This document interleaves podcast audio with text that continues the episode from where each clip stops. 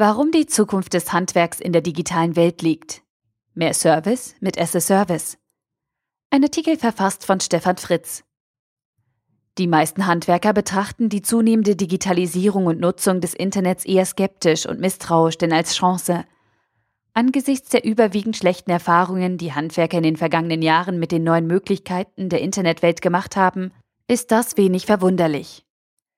Es entsteht Preistransparenz bei Materialien, die Handwerker früher mit Marge an Endverbraucher zusammen mit ihren handwerklichen Leistungen berechnen konnten. Die Arbeitsqualität wird öffentlich, aber meist anonym bewertet.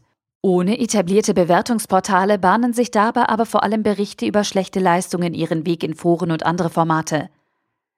Die Auffindbarkeit von Spezialisten und der Vergleich von Detailleistungen sind in Zeiten von Suchmaschinen einfacher denn je. Handwerkliche Generalisten haben dadurch das Nachsehen. Nur wenige Handwerker haben ihren persönlichen Ärger über die dank Google gut informierten Verbraucher in ein neues Geschäftsmodell umgewandelt. Einer von ihnen ist Bernd Reuter, der im Jahr 2004 das Internet noch verflucht hatte. Heute bringt er über ein ganzes Imperium von Online-Shops Artikel aus den Bereichen Bäder, Küchen oder auch Heizungsanlagen, die früher nur über Handwerker zu beziehen waren, direkt an die Frau und den Mann.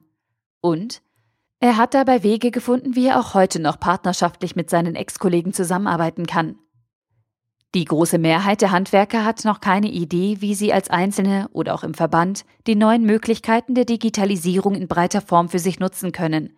Und die meist selbsternannten Experten, die vor allem auf den Wellen Werbung, AdWords und Social Media reiten, verwirren oft mehr, als sie nützen. Denn mit etwas Werbung und Bekanntheit ändert man nichts am disruptiven und zerstörerischen Grundproblem.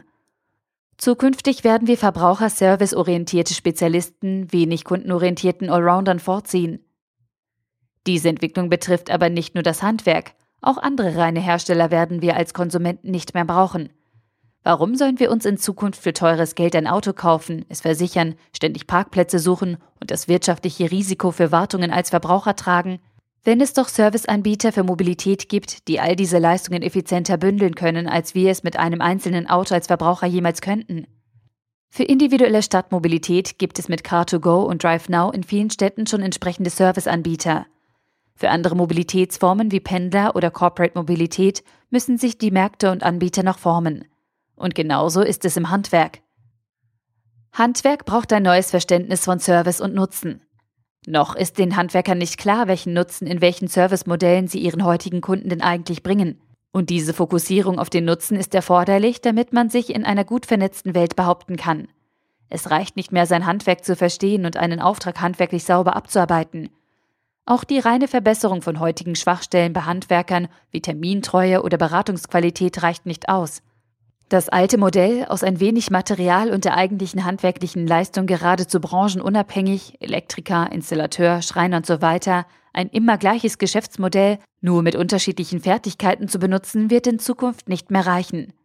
Die eigentliche Herausforderung der Branche ist das Auffinden neuer Serviceketten, auf denen sich wieder tragfähige Geschäftsmodelle aufbauen lassen.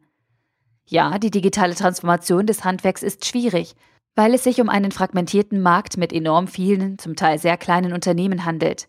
Eine Standardisierung von Schnittstellen wird eine bessere Skalierung ermöglichen. Und genau zu diesen Herausforderungen haben sich schon einige auf den Weg gemacht. Der Großhandel als Aggregator für eine Zunft. Für den Service Spezialist finden, handwerkliches Problem schnell und zuverlässig lösen, gibt es für uns Kunden vielfältige Einsatzbereiche. Die Toilettenspülung macht nicht mehr, was sie soll, oder die Haustüre schließt plötzlich nicht richtig. Da ist vor allem Termintreue und Zuverlässigkeit notwendig. Das sind heute nicht unbedingt die Stärken eines Multifunktionshandwerkers, der neben diesen Aufgaben auch noch im Projektgeschäft hängt und eine ganze Baustelle versorgen muss.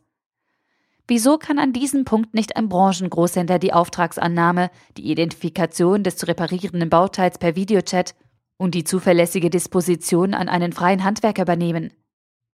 Genau diese Gedanken macht sich Kerstin Steffens, Geschäftsführerin von Biron und Janssen. Sie will für ihre Handwerker nicht mehr nur das Know-how für Ausschreibungen, sondern in Zukunft auch die Lagerlogistik liefern. Modelle wie dieses bieten Chancen für eine neue Positionierung mit effizienten digitalen Prozessen für die Zukunft.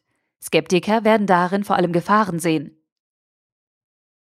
Elektriker als Integrator für Heimautomatisierung. Mit den Möglichkeiten der Heimautomatisierung wird es nicht entscheidend weitergehen, solange wir in Gewerken denken und jede Zunft in ihren tradierten Bereichen gefangen ist. Heimautomatisierung bedeutet Integration von Gewerken.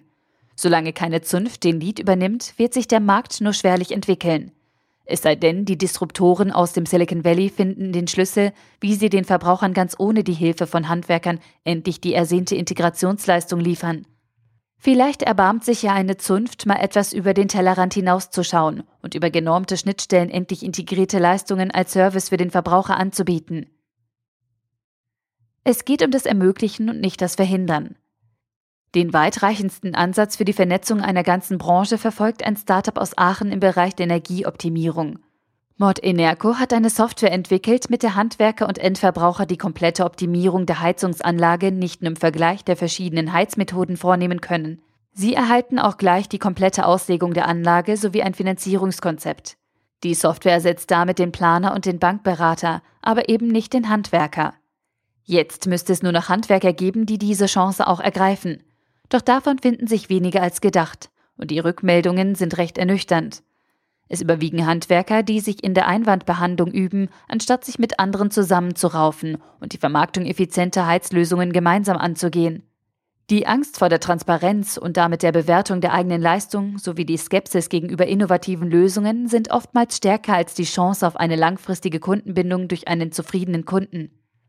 Dabei könnten die Handwerker, die diese Chance ergreifen, einen ganzen Markt aufrollen, indem sie den Endverbrauchern einen einfachen Zugang zu einer kompletten Servicekette aus Planung, Finanzierung, Umsetzung und Betrieb einer wirtschaftlichen und ökologisch sinnvollen Energieversorgungsalternative liefern. Denn genau so könnte Digitalisierung von Handwerk gelingen. Die saubere fachliche und handwerkliche Durchführung von Tätigkeiten ist das Kerngeschäft.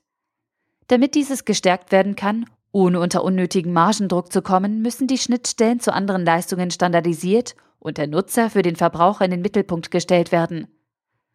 Machen wir uns auf die Suche nach den vielen neuen Möglichkeiten der SS-Service-Welt, auch im Handwerk. Der Artikel wurde gesprochen von Priya, Vorleserin bei Narando.